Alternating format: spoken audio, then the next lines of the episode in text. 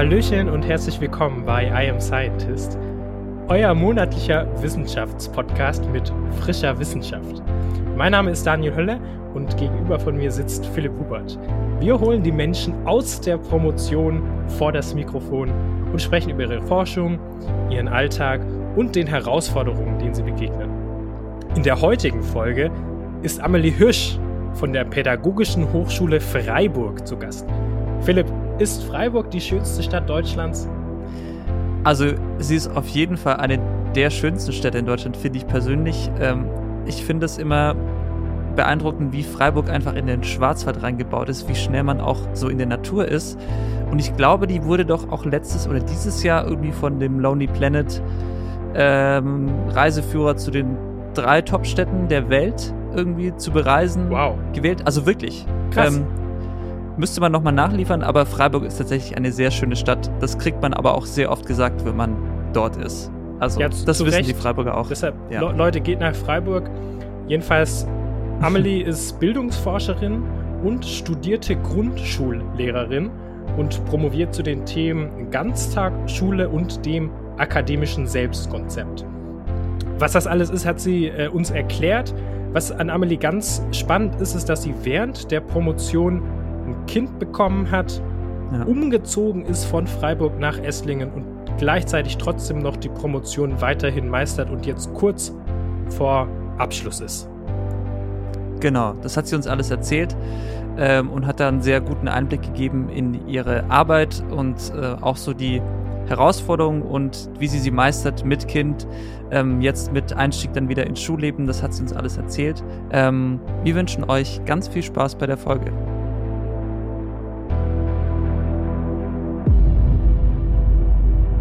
Heute Morgen hatte ich so eine ganz komische Erfahrung. Ich habe nämlich kurz bevor ich aufgewacht bin, habe ich geträumt, dass mein Wecker klingelt.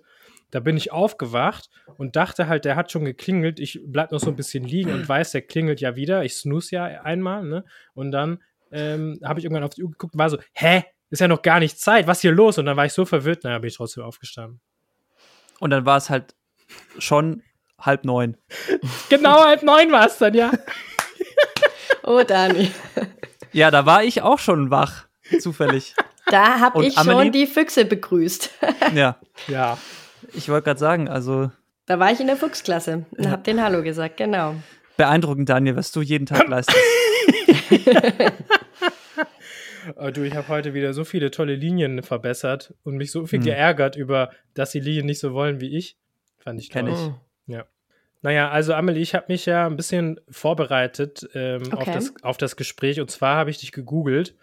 Da kommt man dann auf äh, die Seite von dir von der Pädagogischen Hochschule Freiburg und sieht, dass da echt viel steht, so bei deinem Werdegang. Viele Projekte, äh, mhm. viele, viele da Jahreszahlen. Da steht richtig viel. Es steht nicht ich so genau. Drauf. Ja.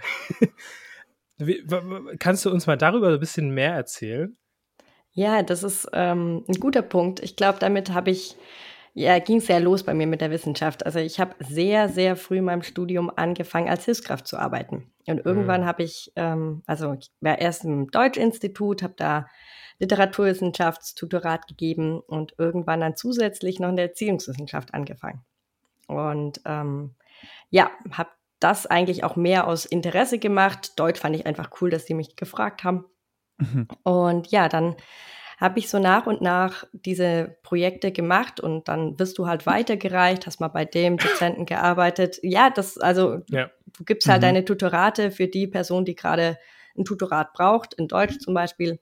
Oder in Erziehungswissenschaften wurde einfach immer wieder verschiedene Finanzierungsquellen genutzt. Und das verändert natürlich dann auch immer mal wieder ähm, den Titel des Projektes, wie man finanziert ist. Und ich habe dann auch einfach in verschiedenen Bereichen mitgearbeitet. Ich habe zum Beispiel im Zentrum für Lehrkräftebildung mitgearbeitet, mal ein Jahr, weil da halt eine Kollegin hingewechselt ist und gesagt hat, hey, ich brauche eine Mitarbeiterin, hast du Lust mitzumachen? Und so habe ich quasi während meinem Studium schon, keine Ahnung, ich glaube zwölf Verträge gehabt. Also wirklich eine Menge der Papiere. Ist es wirklich zwölf, die Zahl? Bestimmt. Ich kann noch mal nachzählen, aber wow. es sind wirklich, wirklich viele ähm, immer Änderungsverträge. Ne? Also Klar, du bist jetzt super geübt in deiner Unterschrift. Oh ja. Wobei, ich habe ja meinen Namen auch geändert. Äh, das Thema, ah. von dem her habe ich auch eine neue Unterschrift. Aber ja, All ich die Jahre umsonst. Ja, ich habe sehr viele, sehr, sehr viele ähm, ja, Verträge schon von der PA und das ging quasi auch weiter, als ich dann den Auflösungsvertrag ähm, 2018 unterschrieben habe, im Juli. Da habe ich dann gewechselt von der Hilfskraftstelle auf die akademische Mitarbeiterinnenstelle. Und auch da ging es quasi gleich los mit einem 20-Prozent-Projekt, dann kam das 60-Prozent-Projekt dazu. Also es kamen immer wieder verschiedene Projekte mit verschiedenen inhaltlichen Themen dazu. Und ja, ich habe eigentlich immer geguckt, dass ich 100 Prozent angestellt bin, weil ich gesagt habe, ich möchte so viel Geld verdienen, wie ich auch arbeite. Und das waren 100 Prozent oder mhm. mehr sogar. Sehr aber gut. ich wollte einfach das volle Gehalt haben. Und dementsprechend habe ich sehr viel gearbeitet, Lehre gemacht, genau, in verschiedenen Forschungsprojekten, in denen ich auch nicht promoviert habe. Und das ist, glaube ich, auch was, was ganz spannend ist bei mir, dass mein Promotionsprojekt, ich habe das vorher mal rekapituliert, ich bin seit 2018 an der PH und habe quasi erst die richtige Projektstelle für meine Dissertation 2020 bekommen.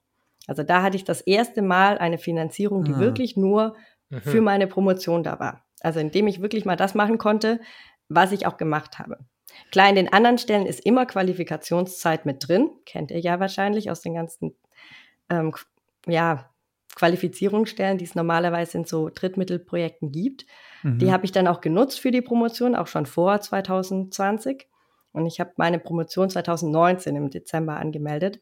Mhm. Und ähm, ja, aber so wirklich inhaltlich mich voll und ganz darauf zu fokussieren, das konnte ich erst ab 2020 und so richtig erst ab 2021, wo ich quasi nichts anderes mehr hatte, wo ich dann wirklich nur noch Promotionsstelle hatte und dann durchgestartet bin. Das heißt genau. aber, du hast quasi diese ganzen, du hast dir so eine 100% Stelle quasi zusammengestückelt über mhm. verschiedene Angebote in der PH und diese Qualifikationszeit, also die kenne ich jetzt zum Beispiel nicht, ich promoviere ja auch extern, mhm. das heißt, ich bin komplett äh, free, free lose sozusagen. Das heißt, man hat an, in diesen ganzen Stellen immer einen gewissen Anteil, wo gesagt wird, keine Ahnung, wie viel Prozent der Zeit das ist, darfst du dich quasi selbst qualifizieren oder weiterbilden oder ist es schon bezogen darauf, in dieser Zeit darfst du promovieren oder sollst du vielleicht auch promovieren? Genau, eher letzteres. Also es okay. ist wirklich festgeschrieben, du hast in Drittmittelprojekten keine Aufgabenbeschreibung. Das heißt, hm. du hast nicht ganz aufgeschlüsselt, wie viel du was machen sollst, ah ja, okay. aber es ist trotzdem anteilig, dass du natürlich mit dem Ziel der Promotion dort anfängst. Aber zum Beispiel mein Hauptprojekt war ähm, die Evaluation einer inklusionsorientierten Fortbildung für Lehrpersonen. Da habe ich das mhm. Evaluationsprojekt gemacht und ich habe relativ früh entschieden, ich möchte darin nicht promovieren. Mir ist das zu heiß, weil in drei Jahren eine Fortbildung zu konzipieren und auch zu evaluieren, mhm. das ist wirklich schwierig. Und das wirklich mhm. alles durchzubekommen, auch einfach die Datengrundlage zu haben, da habe ich ja von vielen Kolleginnen und Kollegen auch gehört, nimm das mit, nimm die Erfahrung mit, aber als Promotionsthema weiß ich nicht, ob das geeignet ist. Und im Nachhinein ja. bin ich sehr dankbar, weil mhm. wir mitten in Corona reingerutscht sind und ähm, mhm. ah, ja, ja am Ende mhm. natürlich mhm. ganz andere Daten hatten, also das wäre wirklich eine spannende Geschichte gewesen, das wirklich als Promotionsprojekt zu haben. Aber das habe ich nicht gemacht. Okay. Sondern ich habe mit alten Daten gearbeitet oder arbeite es heute noch. Da können wir gleich drauf eingehen. Ähm, ich würde gern einmal, weil ich das beim letzten Mal erst am Ende gestellt habe, die Frage so kurz fragen, wie, wie denn dein Werdegang noch vor dem, also vor diesem Projekt war. Du hast gesagt, du hast schon während dem Studium gearbeitet. Ich weiß aus relativ gesicherter Quelle, dass du Grundschullehramt studiert hast. Das ist korrekt, genau. Und ähm, du hast dich ja. ja dann quasi auch dafür entschieden, vielleicht ja auch, auch aus der Erfahrung, aus deinen ähm, Hiwi-Jobs zu sagen, nein, ich gehe jetzt quasi nicht in den Schuldienst zunächst mal, so wie man das ja vielleicht prototypisch denken würde, ähm, sondern du hast dich ja für eine wissenschaftliche Karriere entschieden. Ähm, was war da so ausschlaggebend für dich? Ja, das ist ein ganz guter Punkt, weil das ist eigentlich was ganz untypisch im Lehramt zu sagen, okay, genau, mit Grundschullehramt ja. gehe ich in die, äh, mache ich eine Promotion oder mache ich was mhm. anderes. Mhm. Lehramt ist eine, eigentlich einer der wenigen ja, Berufswege oder Studiengänge, wo man ganz klar weiß, wohin geht's. Na, wenn ich Dani ja. fragen würde mit seinem Bachelor, keine Ahnung, wohin es geht. Beim Lehramt ist es klar. Du wirst Grundschullehrerin Deutsch und Weinhandel. Bei mir, ja, du gehst in den Weinhandel, genau. Und ähm, bei mir war das nicht so, sondern ich habe, wie gesagt, während des Studiums angefangen, als Hilfskraft zu arbeiten und habe dann, vor allem während meinem Praxissemester, sehr viel in Berufungskommissionen mitgearbeitet und hatte eine okay. sehr tolle Chefin, mittlerweile Kollegin und sehr gute Freundin, die ähm, mhm. mir quasi da ein bisschen den Weg geebnet hat oder mich mit reingenommen hat und mich reinschnuppern lassen hat. Das heißt, ich habe Sammelwerke mit lektoriert und mal mitbekommen, wie ist es denn mit Autorinnen und Autoren zusammenzuarbeiten, wie ist es auf Tagungen zu fahren, wie mhm. ist es meine eigene Arbeit, damals meine Abschlussarbeit, zu präsentieren, zu publizieren, wie geht das alles? Und das habe ich quasi schon während des Studiums gelernt und dann irgendwann gemerkt, so hey, ich bin da eigentlich gar nicht so schlecht drin, ich habe mhm. mal Lust, das auszuprobieren. Und dann war ich im Juli fertig mit meinem Studium und hätte quasi eh ein halbes Jahr Pause gehabt, weil Referendariat startet immer im Februar. Mhm. Also erstes Staatsexamen habe ich geschafft. Okay. Und dann mhm. habe ich gesagt, okay, jetzt probieren wir das aus. Und dann hat sie mir eine Lehrestelle organisiert, diese 20 Prozent Lehre. Ah, ja. Und das war quasi der erste Schritt an die PH. Und dann kam Gott sei Dank das äh, Projekt mit der Fortbildung, an dem ich dann quasi nahtlos wirklich einsteigen konnte. Und das war sehr geschickt, weil das eigentlich sehr untypisch ist. Aber mhm. ich hatte dann einfach gleich die Anschlussmöglichkeiten. Und deswegen bin ich mehr aus Interesse quasi reingerutscht in das ja. Wissenschaftsbusiness. Wie sagt man so wie die ich habe das vorhin schon überlegt bei dem, was du gesagt hast, wie die Jungfrau zum Kinde gekommen. So, ich weiß nicht ganz genau, wie es war, aber irgendwie habe ich es jetzt so. Ne? Ja, genau, so ungefähr. Also einfach eher ja. so dieses, okay, eigentlich mag ich das, ich möchte es mal ausprobieren und habe das auch gemacht. Klar, ist es schon ein Thema, den Großeltern zu erklären, so, nee, ich gehe jetzt nicht an die Schule, auch wenn Lehrkräftemangel mhm. herrscht. Ich mhm, mhm. bin jetzt trotzdem an der Hochschule und was mache ich da eigentlich? Aber ja, das hat ähm, trotzdem ganz gut geklappt. Und jetzt am Ende, das äh, kann ich ja schon mal spoilern, bin ich doch in die Schule oder gehe jetzt doch in die Schule, sondern ich bin jetzt seit ähm, Oktober auch wieder in der Schule drin als Erzvertretungslehrerin und dann ab Februar wirklich im Referendariat. Also ich quasi ich schließe jetzt die Promotion gerade ab mhm. und äh, starte dann mit dem Schuldienst. Also gehe wieder zurück in den klassischen Weg. Ja. Nur halt mit einem Titel im besten Falle, wenn das alles gut klappt, mehr. Wir erwischen dich gerade noch so rechtzeitig, also.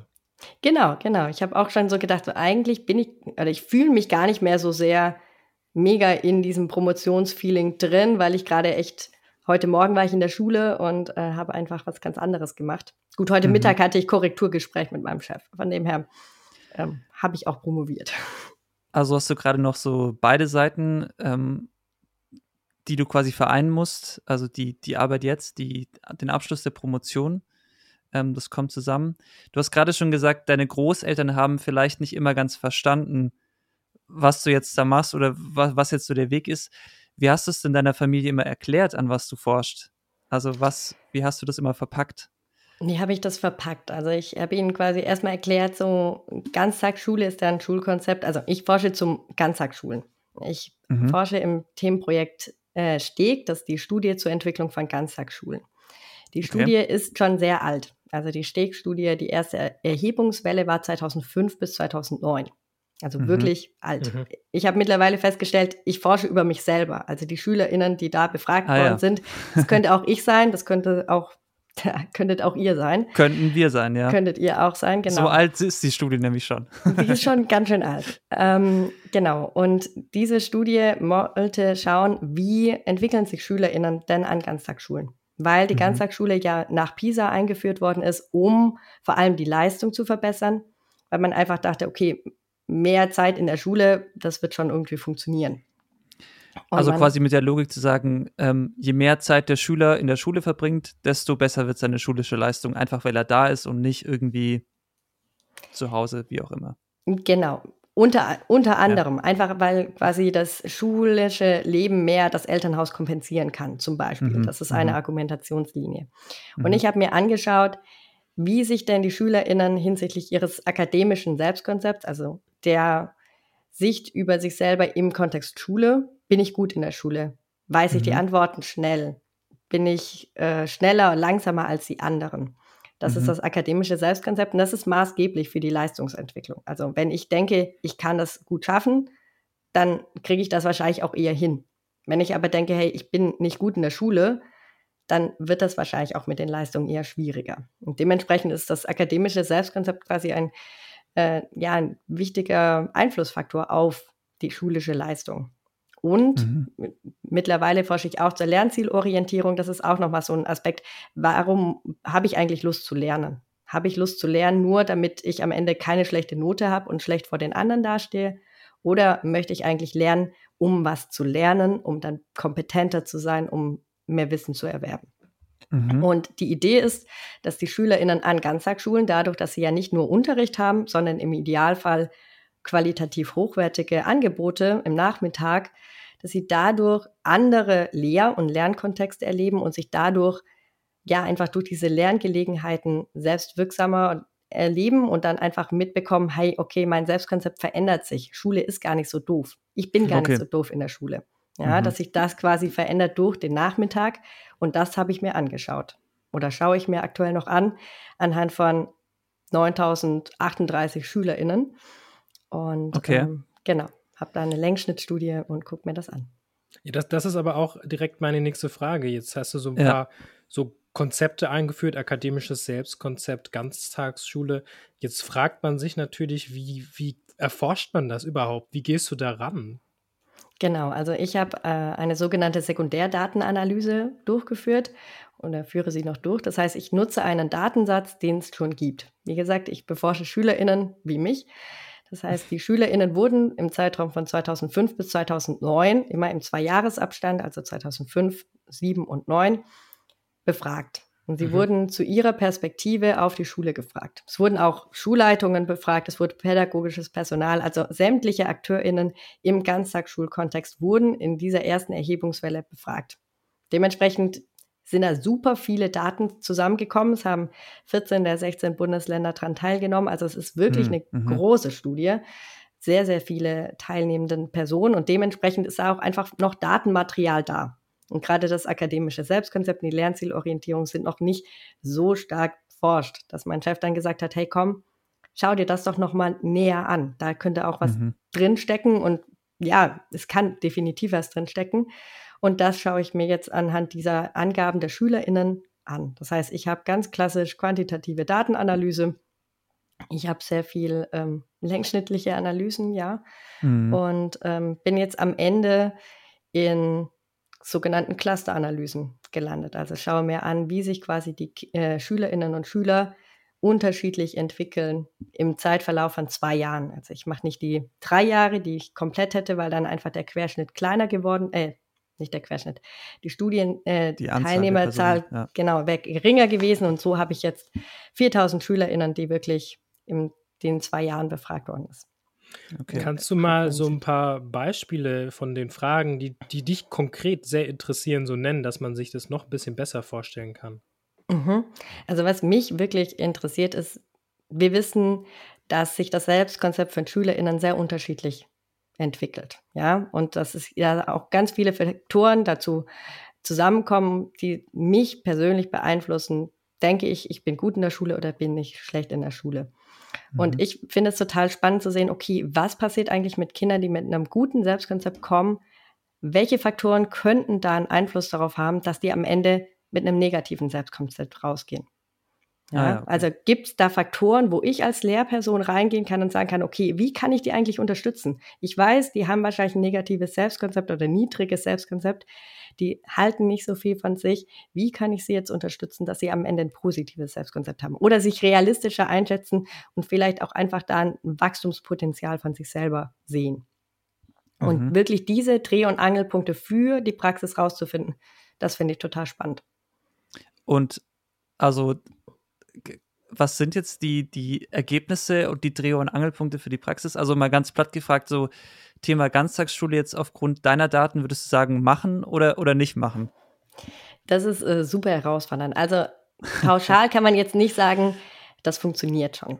Wenn okay. ich jetzt mal meine das jetzt fast, spoilern äh, kann, genau. Ja, ja, ja. Sondern was man schon merkt, ist, es gibt Hinweise, es gibt Dinge, die sich einfach durchziehen. Wir haben wenig gute Daten oder Befunde, wo man einfach sagen kann, okay, da tut sich wirklich was für die Schüler. Gerade im mhm. Hinblick auf die Leistung ist es sehr schwierig. Und ich glaube, das Selbstkonzept und auch die Lernzielorientierung sind Faktoren, die da einen guten Einfluss haben können. Und da sehen wir einfach auch Beziehungsgestaltung, qualitativ hochwertige Angebote. Das sind Faktoren, die wirklich dazu beitragen können, dass SchülerInnen zu einer höheren Wahrscheinlichkeit eine positive mhm. Entwicklung machen. Ja, also mhm. ich habe quasi SchülerInnen mit negativen und positiven Entwicklungsverläufen verglichen die mhm. eigentlich einen gleichen Ausgangs hatten. Ja, also okay. mhm. wenn die beide mit einem hohen Selbstkonzept gestartet sind, warum fallen die einen ab und warum die anderen nicht? Können wir da Prädiktoren sehen? Mhm. Und da merkt man schon einfach diese qualitativ hochwertige Gestaltung. Wie schätze ich die Beziehung zu den Betreuungspersonen ein? Wie schätze ich die Beziehung, die Schulzufriedenheit ein? Bin ich mhm. angenommen im Klassenkontext oder im Ganztagskontext? Das sind Aspekte, die da schon mhm. einen Einfluss drauf haben. Und das zeigt halt einfach wieder, es muss gut gemacht sein. Und das mhm. ist, glaube ich, die Herausforderung bei Ganztagsschule, dass es viel Zeit und Personal kostet und auch einfach die Menschen braucht, die da sich Gedanken dazu machen und nicht einfach nur irgendwelche Betreuungspersonen reingeschickt werden, sondern man sieht, ja. es gibt ein Potenzial, aber man muss es ausschöpfen und es ist nicht trivial. Also man würde sagen, es würde jetzt nichts bringen zu sagen, ja gut, die Kinder sind einfach so in der Schule und die werden irgendwie vor ihre Aufgaben gesetzt und da ist vielleicht auch eine Person dabei, mit der sie nichts anfangen können, sondern es geht wirklich darum, dass man sagt, hey, ich habe auch zu meinem Betreuer, Lehrer in der Ganztagsschule einfach ein gutes Verhältnis, weiß, dass ich mich auf den verlassen kann und die machen mit uns da Unterrichtsinhalte, die einfach gut sind und mir auch was bringen. Ja. Genau, oder jetzt nicht nur Unterrichtsinhalte, sondern die geben mir einfach das Gefühl, so, okay, ich kann auch was erreichen. Okay. Ich kann da mhm. drin wachsen und lernen und mich weiterentwickeln. Und das finde ich sehr, sehr wichtig. Genau. Mhm. Ich habe noch mal eine Frage, ob ich mir das jetzt so richtig vorstelle mit deiner Forschung. Also es gibt da diesen sehr, sehr großen Datensatz von vor vielen Jahren und in die, als diese Daten erhoben wurden, wurden so viele Fragen gestellt, dass es auch heute noch quasi unanalysierte Fragen gibt in diesem Datensatz und die schaust du dir jetzt konkret an.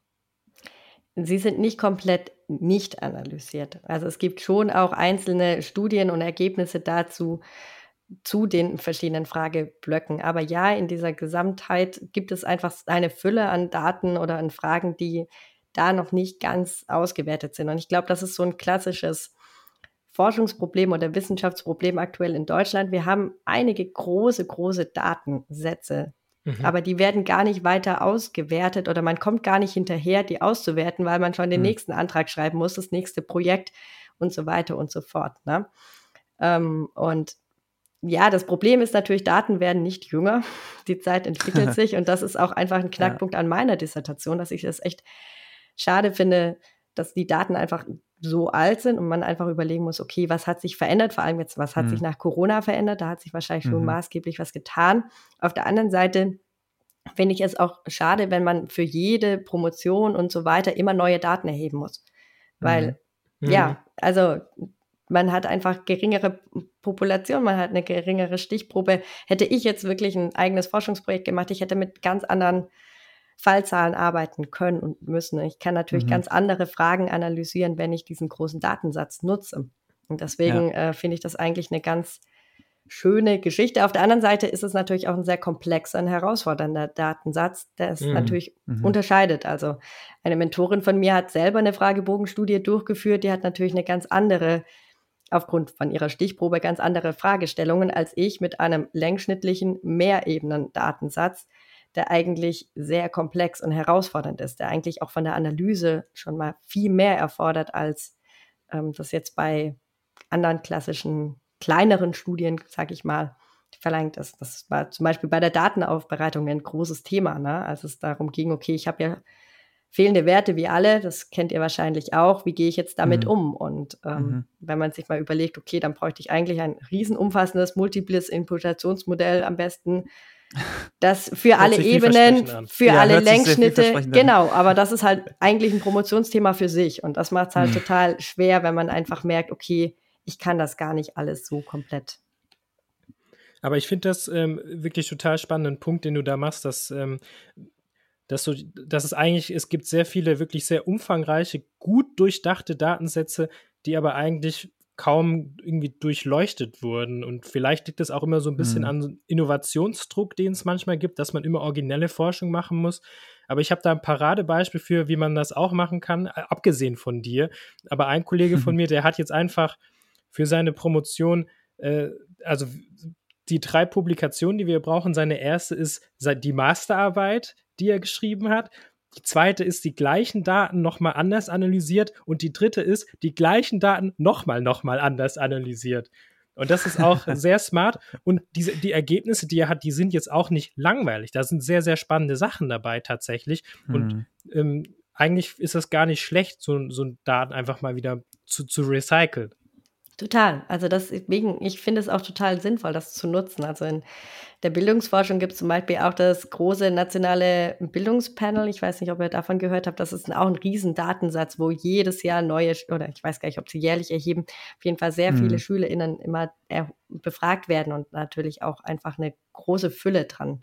Mhm. Äh, da hatten wir auch mal kurzzeitig überlegt, ob ich da reingehe, aber dann war irgendwann klar, okay, ich habe eigentlich so viele Daten, ich habe so viel ja. äh, Punkt drin in meinen mhm. Daten, das kann ich nutzen. Ja, und es sind wahnsinnig viele Promotionen und auch Publikationen aus diesem Datensatz entstanden. So ist es nicht. Mhm. Und jetzt ist es ja aber auch nicht so, wenn man sich jetzt vorstellt, wie, wie das für die Schüler und Schülerinnen konkret abläuft, wenn die diese Fragebögen ausfüllen, dass da steht, wie, wie ist ihr akademisches Selbstkonzept im Moment? Ich nehme also, was kannst du mal so uns einen Einblick geben, was das konkret für Fragen sind, mit denen ihr das feststellen könnt? Genau, also beim akademischen Selbstkonzept haben wir vier Items. Das ist auch mm. so mal so ein äh, Fragebogensprache. Genau, vier Items, also vier Fragen. Und da ist zum Beispiel, ich bin gut in der Schule, ich weiß die Antwort schneller als die anderen, mm. für mhm. Noten muss ich mich anstrengen, es fällt mir leicht, äh, in der Schule mitzukommen. Solche Dinge. Okay. Ich finde, ja, ich habe da auch ähm, in letzter Zeit ein paar Mal noch drüber nachgedacht, über auch das, das Thema Schule. Irgendwie kam, habe ich mit ein paar Leuten drüber gesprochen. Und ähm, ich weiß nicht, wie du das siehst, aber ich habe da nochmal so auch über meine Schulzeit reflektiert und ich dachte, ich hatte, glaube ich, das große Glück, immer eigentlich relativ gerne in die Schule gegangen zu sein. Aber ich kann mich auch an so viele Mitschülerinnen und Mitschüler erinnern, die sich einfach auch da so durchgequält haben. Und dann dachte ich mir auch so mhm. nochmal in der Rückblende, das habe ich damals nicht reflektiert, aber was das für eine unfassbar harte Zeit für die gewesen sein muss. So, wenn du dein Selbstwertgefühl echt nicht aufbauen kannst, wenn du sagst, ich habe halt vielleicht nicht die besten Noten und ich bin vielleicht sogar immer daran, irgendwie durchzufallen, plus dann noch morgens früh aufzustehen, wenn dein Körper dir eigentlich sagt, bleib bitte liegen und dann kicken noch die Hormone rein. Also es ist ja so eine krasse Zeit, deine Schulzeit, in der du auch also in der deine Leistung auch so stark bewertet wird und so einen großen Einfluss hat auf den Rest deines Lebens, dass ich das wirklich schon erstaunlich finde, ähm, was, was Schüler und Schülerinnen auch leisten müssen. Auf jeden in Fall. ihrer Schulzeit. Genau. Und was ich auch so krass finde, wie prägend das ist. Also ich wette, mhm. jeder von euch hat noch eine, einen Moment im Kopf, wo eine Lehrerin oder ein Lehrer euch ein Feedback gegeben hat. Mhm. Also bei mir mhm. war es mhm. die, du kriegst jetzt dieses Jahr die vier in Englisch, damit du dich das nächste Mal anstrengst. Das ja. hat mir damals den Preis kaputt gemacht und ähm, war wirklich hässlich, weil ich habe mich angestrengt mhm. und mhm. das war echt doof und das hat, äh, hat natürlich für meine Motivation, für meinen Selbstwert ganz schön viel kaputt gemacht und das sind Dinge, mhm. die bleiben hängen und das ist mhm. schon, ich, ich erinnere mich noch an den einen Mathelehrer, der die mündliche Note einfach so vergeben hat, dass die schriftliche Note davon möglichst unbeeinflusst bleibt, also so fast identisch immer angepasst. Und das war seine Art, äh, die zu bestimmen. Das fand ich auch ein sehr pragmatischer Ansatz. Immerhin hat er nicht gewürfelt, ne? Immerhin hat er nicht gewürfelt. Ja. Ja, ja. also es ist schon spannend und ähm, ich glaube, da sind, glaube, es gibt viele Lehrpersonen, die sich mittlerweile dessen bewusst sind, was sie da eigentlich mhm. machen mit den SchülerInnen, wie stark wir SchülerInnen prägen und wie schnell auch so ein leichtfertiger Kommentar, der vielleicht gar nicht böse gemeint war, mhm. ähm, wie sehr das Menschen prägen kann. Ich glaube, dass da gerade eine sehr ja, wachsame, sehr reflektierte Generation an Lehrpersonen äh, dabei ist. Also zumindest erlebe ich das so, aber ja, ja es ist natürlich einfach auch fortwährend dran, für Lehrpersonen sich da weiter fortzubilden und zu überlegen, okay, Beziehungsgestaltung ist halt wichtig, ne? Und äh, da dran zu bleiben und so. Das war auch noch eine Frage, die ich gerade hatte. Wie wird denn das Wissen jetzt aus deiner Promotion vielleicht auch konkret an, ich sag mal, Entscheidungsträger weitergegeben? Also gibt es da so ein Medium zu sagen, habt ihr als Hochschule da irgendwie ein Sprachrohr, also im besten Fall ja sogar in die Politik? Bildungspolitisch, wo ihr sagen könnt, wir können diese Ergebnisse nochmal weitertragen oder es findet dann vielleicht, also wie findet das auch so den Weg in die Schulen? Ich meine, ich kann mir nicht vorstellen, dass alle Lehrerinnen und Lehrer jetzt nochmal sagen, ich lese mir die aktuellen Studien durch äh, zu, zu den ganzen Themen. Ja, also was wir gemacht haben, gerade mit dem Promotionsprojekt, mit der Stegstudie, wir haben am Ende ähm, eine Tagung veranstaltet für Personen aus der Praxis, für die äh, Personen am Seminar und haben da quasi in Kurzverträgen versucht, unsere Wissenschaft wirklich so zu kommunizieren, hm. dass da auch was ankommt bei den Lehrpersonen. Okay. Und mhm. dann für mich persönlich, ich habe meine Forschung auch in Kolloquien vorgestellt, an denen auch zum Beispiel ja Masterstudierende Lehrpersonen waren, also die quasi im zweiten äh, parallel noch einen Studiengang machen, die nehmen das vielleicht dann auch mit. Und ansonsten, ja, habe ich jetzt leider noch keine große Marketingstrategie für meine Ergebnisse, wie ich die jetzt groß an die äh, Podcast. Äh, äh, ein Podcast, genau. Ich bin jetzt bei euch. Podcast wäre eine Möglichkeit. Ähm, ja. Dani, vielleicht können wir da noch mal sprechen, ne? Wissenschaftskommunikation und so. Vielleicht. Aber ähm, ja, ansonsten im Idealfall habe ich irgendwann das Buch und ähm, dann steht es da und vielleicht interessiert das ein paar Personen, ein paar Lehrpersonen. Mit, was meinst du mit Buch? Ah, ja, das ist vielleicht noch spannend. Ich schreibe eine Monographie. Mm. Also ich promoviere nicht kumulativ, wie ihr das macht. Also ich habe nicht drei verschiedene Zeitschriftenartikel, sondern zwei, wow, zwei, oh, zwei bis drei, je Bei nach Hochschulordnung. Bei mir wären es drei gewesen. Ähm, und genau, ich habe das habe ich irgendwann gemerkt, da komme ich nicht hinterher. Ich habe in mhm. meiner. Projektarbeitszeit einfach kam ich nie dazu, irgendwas wirklich in Zeitschriften zu publizieren. Deswegen habe ich gesagt, ich mache das einfach selber. Habe dann meine Elternzeit genutzt und mich hingesetzt und geschrieben und habe jetzt mein 320 Seiten, mein meine Hilfskraft formatiert gerade die Tabellen. Also ich glaube, wir sind bald bei 350. Oh, wow. Dafür darf man eine äh, Hilfskraft benutzen? Das ist ja toll.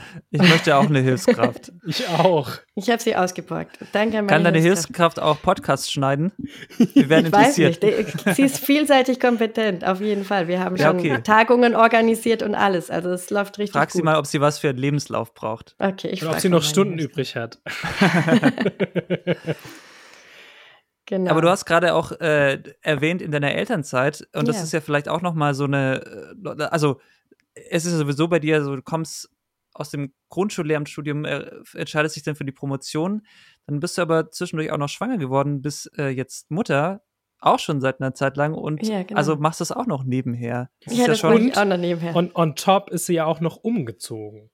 Und on top bin ich auch noch umgezogen und arbeite das jetzt stimmt. noch nebenher als Lehrerin. Ja, es ist alles ein bisschen viel bei mir, das stimmt. Ähm, genau, also wir haben uns entschieden, ja, unser Kind zu bekommen und haben seit Januar letzten Jahres eine Tochter am Start. Und ja, das Tolle ist, dass ich einen äh, Partner habe, der wirklich sehr viel an gleichberechtigter Partnerschaft hat und der Gott sei Dank auch so fertig geworden ist. Der hat seine Dissertation eingereicht kurz bevor die Wehen begonnen haben, also oder fertig gehabt, bevor die Wehen losgingen. Das war Perfekt. super Timing seinerseits. Mhm. Ähm, und dann habe ich quasi die Elternzeit haben wir uns geteilt und ich habe sehr viel geschrieben in der Zeit oder auch einfach die Promotion weitergemacht, weil es einfach klar war, ich möchte diese Promotion jetzt fertig bekommen mhm. und habe da einfach die freien Minuten genutzt und einfach viel Zeit da reingesteckt, eigentlich wenig wirklich Elternzeit, Elternzeit gemacht, sondern einfach mhm. die Zeit zum Arbeiten genutzt. Und dann wurde meine Tochter mit einem Jahr in, zur Tagesmutter gebracht und wurde da betreut. Und diese Betreuungszeit habe ich nochmal zwei Monate Elternzeit genommen und habe die wirklich zum Schreiben genutzt. Und das waren mit meine produktivsten Zeiten okay. seit mhm. der Geburt quasi, um das wirklich fertig zu bekommen. Und ja, das Schöne ist, dass sie immer noch betreut wird und ich natürlich die Betreuungszeiten jetzt nutzen kann. Das heißt, meine eigentlichen Arbeitstage, ich bin eigentlich ein sehr Workaholic-Mensch gewesen vor ähm, meiner Tochter und habe sehr viel Zeit im Büro verbracht und lange Tage gemacht vom Computer. Die sind jetzt natürlich mhm. reduziert, weil ich einfach nur in der Betreuungszeit arbeiten kann. Oder wenn mein Mann zu Hause ist ähm, und er lang betreut, dann kann ich auch wieder einen langen Arbeitstag machen. Das ist auch total toll. Und dann bin ich aber auch voll im Tunnel und merke mittlerweile, wie, ja, wie sehr ich dann im Tunnel bin und wie nicht so sinnvoll das ist mit der Familie, weil man dann schon mhm. noch mal anders mit dem Aber umgeht. Du würdest schon sagen, du hast es quasi auch geschafft, weil du, also das ist ja vielleicht für andere auch interessant, die sich überlegen, schwanger zu werden wegen, während ihrer Promotion und so weiter. Man braucht schon einfach ein Unterstützungsangebot an der Seite, beziehungsweise einfach auch einen Partner, der das mit übernehmen kann. Sonst wäre das wahrscheinlich schon echt, oder gut, dann hätte es vielleicht eine andere Lösung gegeben, aber so wie es klingt, war das deshalb vor allem möglich.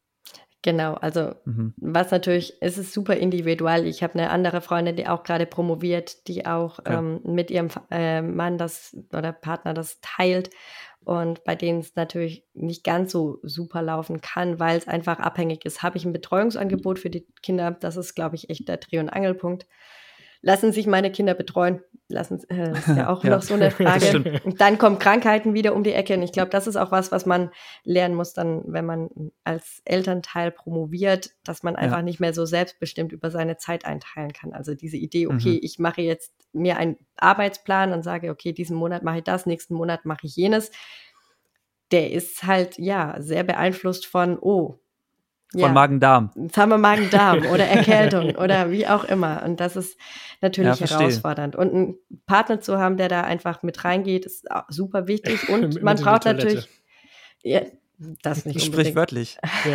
ja. Aber ähm, dann auch natürlich einen ja, Kontext zu haben oder einen Berufsumfeld zu haben, wo damit auch umgegangen werden kann. Ne? Also mhm. du brauchst natürlich auch eine mhm. Arbeitszeiten, die sich anpassen können an die Promotion. Du musst, kannst flexibler sein, das kann ein Vorteil sein.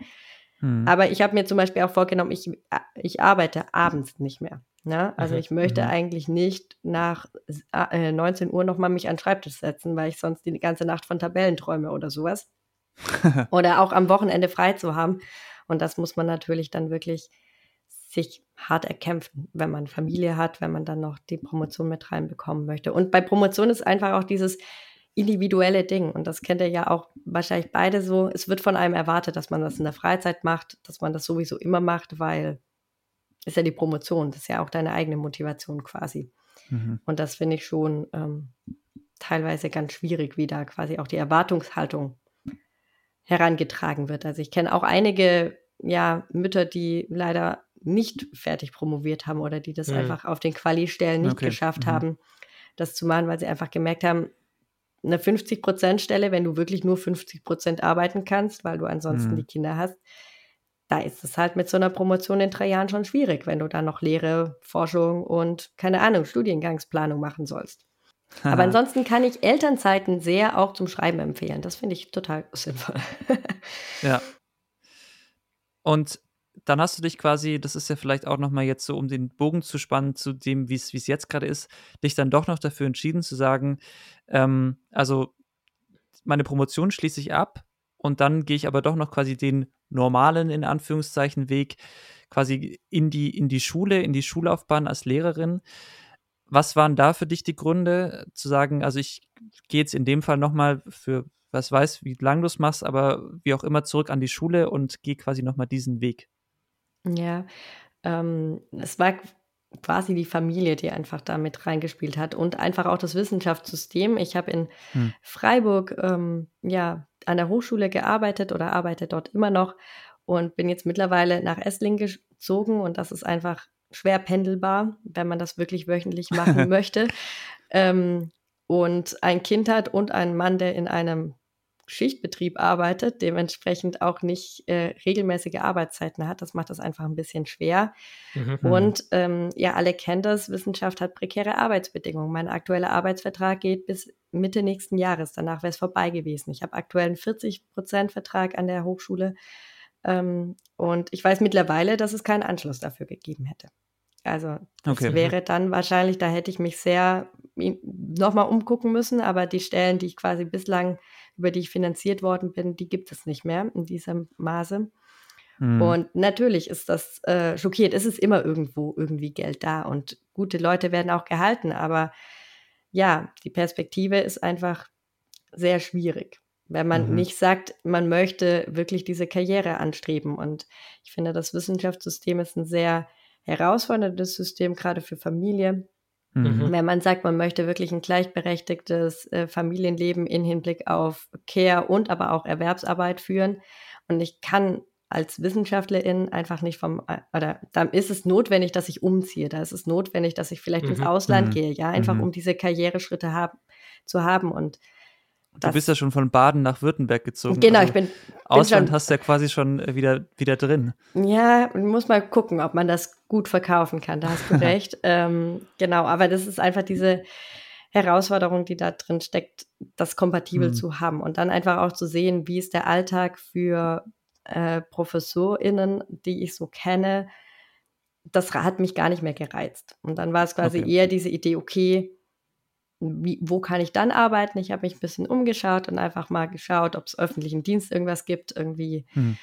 andere Stellen am Seminar, wie auch immer. Und dann irgendwann gemerkt, so, nee, komm, mach das Ding fertig. Und das Schöne ist, das Ref äh, kann ich quasi bis vier Jahre nach meinem Abschluss noch machen. Also da habe ich einen Anspruch ah, ja. noch auf den Platz und dann habe ich gesagt, mhm. okay, dann machen wir das jetzt. Okay. Und das mache ich jetzt. Vielleicht kannst du noch für alle, die das nicht so genau wissen, erklären, was das REF ist. Genau, das Guter Referendariat ist äh, quasi der Vorbereitungsdienst. Der wird in Baden-Württemberg und in quasi allen anderen Bundesländern auch erwartet, dass du dich wirklich qualifizierst. Also das ist quasi der praktischere Teil der Ausbildung. Du hast das Studium mit dem ersten Staatsexamen, zumindest für mich. Die aktuellen Abgänger haben, ähm, Abgängerinnen und Abgänger haben Master. Mhm. Aber in der Regel machst du dann, oder ich habe ein Staatsexamen gemacht und mache jetzt mein Referendariat und dann habe ich den Abschluss zweites Staatsexamen. Mit dem Referendariat werde ich verbeamtet. Das heißt, da bin ich erstmal verbeamtet auf Widerruf. Und ähm, im Idealfall geht es dann natürlich über in eine ja, Planstelle, Beamtenstelle auf Lebenszeit irgendwann. Und das bekommt man in Baden-Württemberg nur, wenn man wirklich das Referendariat gemacht hat. Ich kann mhm. aber, und das tue ich auch gerade, schon als angestellte Lehrperson arbeiten mit meinem Abschluss, also mit dem ersten Staatsexamen. Das reicht auch an freien Schulen, reicht das großenteils schon als Qualifikation. Da braucht man das Referendariat nicht unbedingt. Ähm, man hat nur einfach A, kürzere Arbeitsverträge, wird nicht verbeamtet und hat ein deutlich geringeres Gehalt. Von dem okay. her ist es nicht ganz so attraktiv, da in Dauerposition quasi auf diesen Stellen zu sitzen. Und daher habe ich gesagt, okay, ich probiere das mal aus und mache das Referendariat noch. Genau. Und wie ist jetzt so für dich der Wechsel gewesen, quasi aus dem Promotionssystem also wieder zurück an die Schule oder ich meine, du hattest sicher auch schon praktische Anteile im Studium, aber so dieser Wechsel von akademischer Tätigkeit zu wieder hands-on, jetzt stehe ich vor den kleinen Würmern und muss quasi so den Unterricht gestalten, wie ich vielleicht auch anderen davor gesagt habe, wie sie es machen sollen oder was gut ist. Mhm. Ja, das ist äh, in der Tat sehr spannend. Ich meine, ihr kennt es ja selber, so eine Promotion klingt ja immer ganz aufregend, aber am Ende schreibst du irgendwie den ganzen Tag irgendwelche Tabellen, kopierst Zahlen von Excel nach da und ja, hast Ich würde niemals Excel verwenden. Muss ich dazu sagen. okay, dann kannst du mir mal verraten, was du anstelle dessen verwenden würdest, weil äh, ich kriege da die Krise aktuell mit. Okay. Ja, also das ist mein Arbeitsalltag in letzter Zeit gewesen. Ich habe auch Ende August noch eine sehr große Konferenz mitorganisiert international und war da auch sehr viel einfach im Eventmanagement tätig, quasi gar nicht so groß okay. Promotion, Promotion mhm. ähm, am Schreiben. Und das ist schon sehr unterschiedlich. Und dann hat man schon den Eindruck, es ist einfach eine ganz andere Arbeit die natürlich irgendwie vielleicht mehr zielführender ist, wenn du wirklich merkst, so, hey, okay, das, was ich jetzt schreibe, das kann ich jetzt bei den Kindern schon auch mitgeben. Ne? Ich kann jetzt schon auch mhm. schauen nach den Kindern, die sich schwer tun in der Schule, wo ich einfach merke, okay, da fehlt es vom Elternhaus einfach okay. stark, mhm. da, den kann ich da als Lehrperson was mitgeben. Und das finde ich positive eigentlich Beziehung spannend. fördern. Genau, genau. Einfach Beziehungsgestaltung im Kopf Gute haben. Gute Qualität im Unterricht. Genau. Genau, das, äh, aber das ist auch herausfordernd, das wirklich immer wieder rein zu mitzunehmen und nicht dann doch mhm. irgendwann wieder reinzurutschen. Das kenne ich noch aus meinem Praxissemester, wo man dann am Ende doch wieder das macht, was alle machen, weil man macht es halt so. Ja. Aber empfindest du dann deine, deine Tätigkeit als Lehrkraft im Vergleich auch als so sinnstiftender als jetzt die Promotion? Vielleicht schon. Also ich glaube, diese Promotion hat mir sehr viel persönlich gebracht ich glaube auch, dass die Gesellschaft oder Personen, die meine Promotion am Ende auch lesen werden, auch was mitnehmen können, definitiv.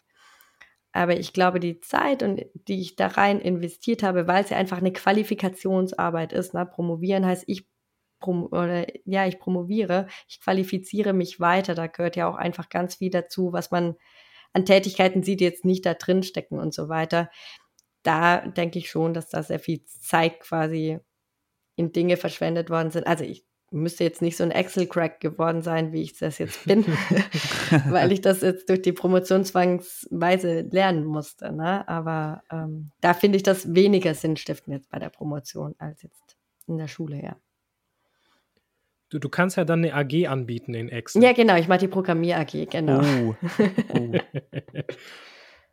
Was, was mich noch interessieren würde, jetzt, ähm, um nochmal zurückzugreifen, äh, wir haben es ja eben schon angerissen, du bist während der Promotion umgezogen von Freiburg nach Esslingen. Wenn ich mich richtig erinnere, war das so, dass du in Freiburg noch dein Kind bekommen hast oder ihr euer Kind bekommen habt und dann wenig später habt ihr gemerkt, ja, wird, wird hier vielleicht ein bisschen eng, ziehen wir mal besser um und dann seid ihr nach Esslingen gezogen.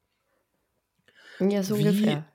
Und wie, wie empfandest du diesen, diesen Übergang, diese Veränderung für, für, in deiner Promotion, diesen Ort zu wechseln und dann von vorher vielleicht im Office ein bisschen gewesen zu sein, auf so komplett remote mit hin und wieder mal hinpendeln? Und wie, wie gut mhm. ist dir das auch gelungen? Ja, also wie gut es mir gelungen ist, ähm, ich habe es natürlich gemacht. Ich meine, bei mir muss man dazu sagen, ich habe sehr viel vor Corona im Büro gearbeitet. Da war ich wirklich eigentlich fünf Tage die Woche sehr lange da. Habe da ein tolles Klima gehabt, tolle KollegInnen. Das hat Spaß gemacht. Und dann ist eine mhm. Kollegin, mhm. hat die Stelle gewechselt, dann war die schon mal weg. Dann hatten wir das Projekt und so weiter. Und dann kam Corona. Und durch Corona durften wir auch nicht mehr wie alle an der Hochschule sein. Und dementsprechend hat sich das schon mal maßgeblich verändert, weil wir alle quasi nicht mehr im Büro sein durften. Irgendwann ging es dann wieder, dann wurde ich schwanger, dann durfte ich wieder nicht an die Hochschule. Und dann war ich einfach sehr, sehr, sehr viel im Homeoffice. Und ich kann jetzt sagen, nach zwei Jahren Homeoffice, ich bin es sehr, sehr müde und sehr, sehr mhm. leid. Mhm. Ich merke, mir fehlen mhm. die sozialen Kontakte. Mir fehlt dieses, ich treffe mich in der Mensa, äh, wir gehen in die Mensa zusammen, ich treffe mich auf einen Kaffee man hat die Kolloquien zusammen oder wie auch immer, das, das fällt alles weg. Und gerade während Elternzeit und danach Promotion, ich bin sehr viel hier jetzt zu Hause im, ja, im Umkreis von ein paar hundert Metern on Tour gewesen und bin gar nicht wirklich viel rausgekommen in dem Sinne. Mhm. Das mhm.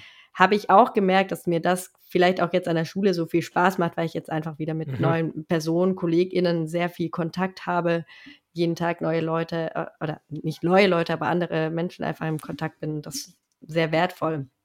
Und das finde ich mhm. remote sehr schwierig. Also wir haben auch so Schreibangebote an der Hochschule, aber da habe ich mich jetzt noch nicht bei Zoom eingewählt, weil ich, keine Ahnung, alle Bildschirme eh schon voll habe mit irgendwelchen Dingen, die ich parallel mache. Wenn ich dann jetzt auch noch ein Zoom-Fenster nebenher laufen lasse, ich glaube, dann spacken meine Rechner alle ab. also man hat quasi, man trifft sich in Zoom, um ja, zusammen genau. an der Promotion zu schreiben. Genau, genau. Es gibt okay. so Angebote, das heißt, das ist unser Promovierenden-Konvent. Finde ich einfach eine coole Sache. Habe ich mhm. bis jetzt leider noch nicht geschafft. Ähm, genau, ansonsten fehlt mir schon der Austausch. Und da würde ich schon auch sagen, das ist auch einfach dieser Wechsel vom ähm, ja, Arbeitsalltag oder Arbeitsort hin zu ähm, zum Zuhause sein, das ist schwierig. Also meine Tochter weiß mittlerweile, wenn ich ins Schlafzimmer gehe, dann arbeite ich für die Schule. Das okay. ist schon ein bisschen ähm, ja komisch. Fände ich schöner, wenn sie weiß, okay, ich fahre mit dem Fahrrad in die Schule, dann bin ich in der Schule. Aber ja. Mhm. Mhm. Du hast gerade kurz erwähnt, ähm, du warst immer gerne in der Mensa in Freiburg. So als kleiner Service, ähm, Service-Input, was war so das Essen, was du empfehlen kannst, wenn man mal in die Mensa der PH Freiburg gehen sollte? Also wenn die Mensa der PH Freiburg die Pommes hat, dann kann ich sagen, gönnt euch die Pommes. es gibt nichts okay. Geileres als die Pommes dort. Ansonsten, okay. ja, das ist eigentlich. Zweimal frittiert wurden die. Ja, so ungefähr, genau, genau. Nee, Pommes die wurden über Nacht eingelegt und dann nochmal frittiert. Ja, genau. Pommes sind so mein äh, Soul Food, das war eigentlich immer so. Ja. Einmal die Woche habe ich mir den Joker gegeben und habe gesagt, okay, einmal die Woche darfst du Pommes essen, ansonsten isst du brav dein bio-vegetarisches Menü. ist auch nicht schlecht, ist auch nicht schlecht. Ich finde die Mensa gar nicht so schlimm. Okay. Ähm, genau. Ist es denn in der Mensa der PH auch so wie die Uni Freiburg ist ja bekannt dafür, dass es freitags immer Milchreis gibt. Ja. In der Uni-Mensa. Und ist es in der PH auch so? Also ja, jetzt, ich war am Anfang des Semesters da und da war ich schockiert. Da war ich freitags nicht zum Seminar nochmal da und ja. da gab es keinen Milchreis. Und ich habe sofort all meinen Ex-Kolleginnen geschrieben, so, hey, der Milchreis wurde abgeschafft, das kann doch nicht sein. Jetzt war ich aber letzten Freitag zum letzten Seminar, meiner letzte Lehrtätigkeit, nochmal da und es gibt nochmal den Milchreis. Ah, okay. Zum Glück hast beruhigt. du Bescheid gesagt. Ja, genau. Sehr gut. Ohne Milchreis geht nicht. Nee, nee. Ja, dafür ist es ja, also es wurde mir auch schon sehr früh gesagt, dass man in Freiburg unbedingt freitags diesen Milchreis essen Auf muss. jeden Fall. Das ist quasi genau. so ein, ein Muss. Mhm. Ähm, genau. Ähm, ich würde gerne noch so ein bisschen vielleicht zum Abschluss nochmal so dein, deine Worte für Personen, die jetzt sagen, ja, ähm, ich bin vielleicht auch jetzt in meinem Pädagogikstudium und ich interessiere mich vielleicht doch jetzt noch nicht so sehr dafür, direkt in die Schule zu gehen und fand es jetzt ganz interessant, was die Amelie so erzählt hat. Was würdest du den, den Leuten sagen? Was sind denn die Vorzüge daran, an dieser Art von Forschung und was hast du auch immer sehr geschätzt an der Arbeit in der Promotion und warum würdest du es, also was sind die Gründe, für die du es wieder machen würdest? Also ich glaube, man lernt super viel über sich selber. Ich glaube, man lernt sehr viel über Wissenschaft und über Dinge, die man vielleicht im Studium irgendwie gelernt hat. Ich habe jetzt mhm. mit meinen Studis im Seminar auch Forschungsliteratur ausgewertet und die waren auch wieder so, Mensch, wir wollen noch mehr Praxis, wo ich so denke, ja, mhm. aber ich glaube, die Idee ist ja nicht nur Praxis zu machen, sondern auch ein bisschen rauszukriegen, warum mache ich denn die Praxis, die ich mache? Also mhm. ich mache das ja nicht einfach so, weil ich jetzt denke, okay, das passt mir, sondern im Idealfall habe ich ja eine Intention dahinter, weshalb ich das tue. Und ich glaube, mhm. das rauszuforschen, äh, finden und mal ein bisschen reinzublicken in den Wissenschaftsalltag ist total toll. Ich mag es auch sehr als promovierende Person in diesem Wissenschaftskontext. Ich glaube, man hat total tolle Gelegenheiten, auf Tagungen zu fahren, Networking mhm. zu betreiben. Mhm. Da war ich jetzt ja, ein bisschen wehmütig, jetzt wirklich zu merken, so, okay, ich bin jetzt eigentlich schon wieder auf dem Schritt raus aus der Promotion, mhm. äh, mhm. mhm. in eine ganz andere Stufe. Aber das ist wirklich eine Phase, die habe ich sehr, sehr, sehr gerne gemacht. Einfach auf Tagung fahren, Spaß haben, gut trinken, ja. tanzen, viel Spaß ja, haben. Ja.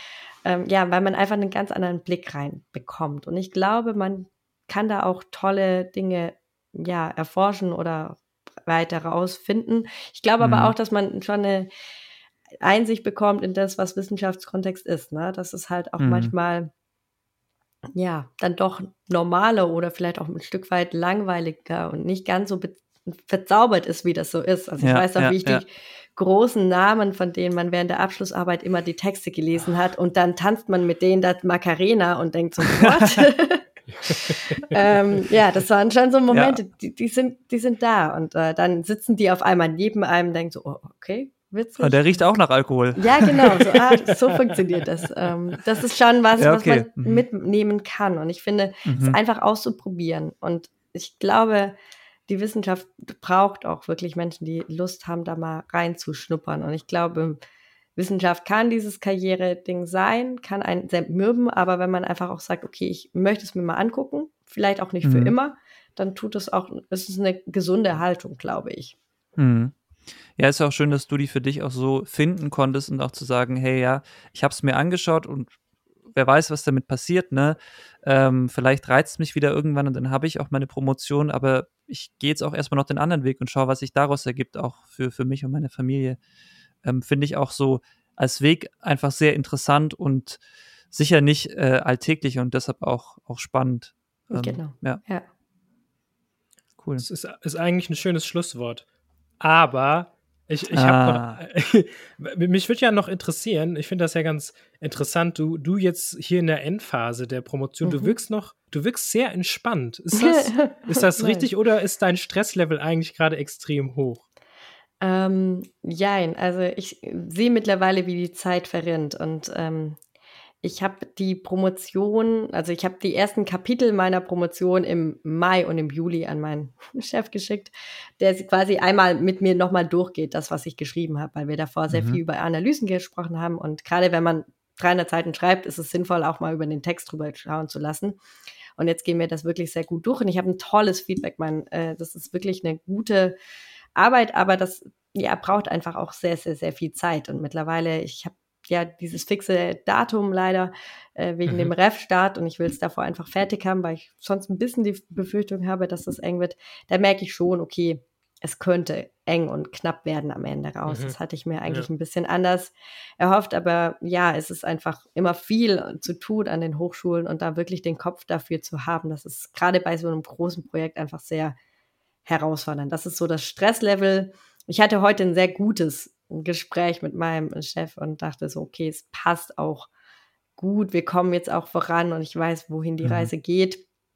Deswegen bin ich jetzt heute auch entspannter, aber ich glaube, hättest du mich letzte Woche gefragt, da wäre es eher so, oh mhm. oh Gott, oh Gott, ich, mhm. ich habe keine Ahnung, wie wir da noch weiterkommen sollen. Genau, aber das ist, äh, ja, von also dem es her. gibt da auch Wechsel von Woche zu Woche. Auf jeden ne? Fall, Ja. genau. Und auch von Tag zu Tag. Als ich da am Montag meine Mhm. Tabellen nochmal äh, formatiert habe und sonst wie und dachte so, ja Gott, äh, wenn das jetzt so weitergeht, puh, Das stimmt, ja. ist Wenn man so wieder auf dem Boden der Tatsachen ist und wieder Tabellen formatieren Ach, muss, diese denkt sich, die Tabellen. möchte ich gar nicht mehr anschauen. Ne? Nee, gar nicht. Und wenn man halt einfach weiß, man formatiert jetzt hier gerade 40 Seiten Anhangtabellen, das ist einfach richtig zäh, weil, ja. Also, Da braucht man einen guten. Podcast, da, genau, Hilfskraft oder man braucht einen guten Podcast auf den Ohren oder gute Musik, damit das habe da ich wirklich in der. Tat gewartet. Ich habe Ja, euch ich parallel immer so. laufen hören, äh, Ach, laufen lassen guck an. und äh, fand es dann eine ganz nette Vorbereitung. Du bist diese Und- zweite Hörerin, jetzt. Yes! Genau, vielleicht äh, habt ihr ja irgendwann äh, Zeit, mal noch meinen Anhang von der Promotion reinzugucken in die tollen Tabellen. Da steckt auch Hm. viel Zeit und Mhm. Energie drin. Genau. Also jetzt, wo du das sagst, werde ich das wirklich ganz bewusst machen. Danke dir, Dani. Wird das sehr. Buch denn irgendwo dann veröffentlicht? Das kommt noch ein bisschen drauf an, wie aufwendig es haben möchte. Im Idealfall ja. Also im Idealfall entweder wird es wahrscheinlich Open Access bei uns an der Hochschule veröffentlicht. Das wäre Mhm. eine Variante. Oder ähm, es gibt eine ganz nette Reihe, die graue Reihe bei, was ist es denn? Bells Juventa, glaube ich. Ähm, da sind die ganzen anderen Stegbücher quasi entstanden und da würde es traditionell vielleicht auch reinpassen, aber ich habe keine Ahnung, habe mir darüber noch keine Gedanken gemacht. Mhm. Ich muss es erstmal Ich einreichen. würde sagen, du sagst uns einfach Bescheid, wenn es irgendwo veröffentlicht ist und dann können Mhm. wir das nachträglich einfach noch hier in den Shownotes verlinken und dann können alle, Uh. die die Folge hören, zu dem Zeitpunkt, wo man das schon angucken kann, diese tollen Tabellen einfach nochmal bewundern und wertschätzen. Das ist total gut, weil dann verdiene ich Geld über VG Wort, ne? Kennt ihr alle, macht ihr alle, findet ihr alle toll. Genau. Nochmal Hinweis an alle Super. Promovierenden, macht das. Das ist sehr sinnvoll. Man verdient Geld. Ich habe das Sehr nicht gut. verstanden. Was ist VG-Wort? VG Wort ist äh, eine Gesellschaft, wo es um Urheberrecht geht, wenn ich das richtig verstehe. Die Und- Verwertungsgesellschaft Wort. Sobald Mhm. du irgendeinen geschriebenen Text oder auch, ich glaube auch so TV-Beiträge und Mhm. ähm, in irgendeiner Form sowas alles zusammen hast und quasi irgendwo veröffentlicht hast, kriegst du von der VG Wort immer einen gewissen Betrag ausgeschüttet und die fordern das für dich ein. Ich verstehe nicht ganz, wie es funktioniert, ähm, aber es, man bekommt darüber tatsächlich Geld, Genau. wenn man irgendwas veröffentlicht hat. Genau, das heißt, du musst dich da registrieren, äh, du musst dich registrieren und sagen, Mhm. okay, äh, du hast es gemacht und dann gibt es immer die Deadline. Ich glaube, Ende Januar musst du deine sagen, was du in dem Jahr publiziert hast. Mhm. Und dann äh, suchen dir dir das raus und dann kriegst du irgendwann Mitte Juli Bescheid, wie viel Geld du verdient hast. Gilt, gilt gilt das auch für wissenschaftliche Veröffentlichungen in so Fachzeitschriften? Gerade dafür. Hm. Ja. Uh, also da freut sich ja die schwäbische Ader in mir. Hm, Ja, genau. ja. Guter Tipp zum Ende. Auf Ja. jeden Fall. Genau, das äh, kann man auf jeden Fall, sollte man mitnehmen. Ja, Amelie, ich, ähm, ich fand super, dass du, dass du bei uns warst und vielen, vielen Dank auch, dass du so offen warst. Ich glaube, ähm, von dir können die Leute da draußen einfach hören, es, es geht während einer Promotion ein Kind zu bekommen, umzuziehen, wenn, wenn der Support da ist und die Leute das mitmachen und das dann auch remote fertig zu machen. Ähm, ich hoffe, dass du die Leute da draußen inspirierst und bestärkst. Und ich habe mich gefreut. Ich mich auch. Danke, dass ich bei euch sein durfte. War sehr schön mit dir. Danke dir. Ja, vielen Dank da draußen fürs Zuhören. Wir hoffen, euch hat die Folge gefallen. Wenn ihr Lust habt, könnt ihr ja auch mal eine positive Bewertung dalassen. Wir freuen uns. Oder auch eine schlechte, wenn es euch nicht gefallen hat. Oder so vielleicht ein konstruktives Feedback schicken. Die Mail findet ihr in den Shownotes. Und bis zum nächsten Mal. Ciao.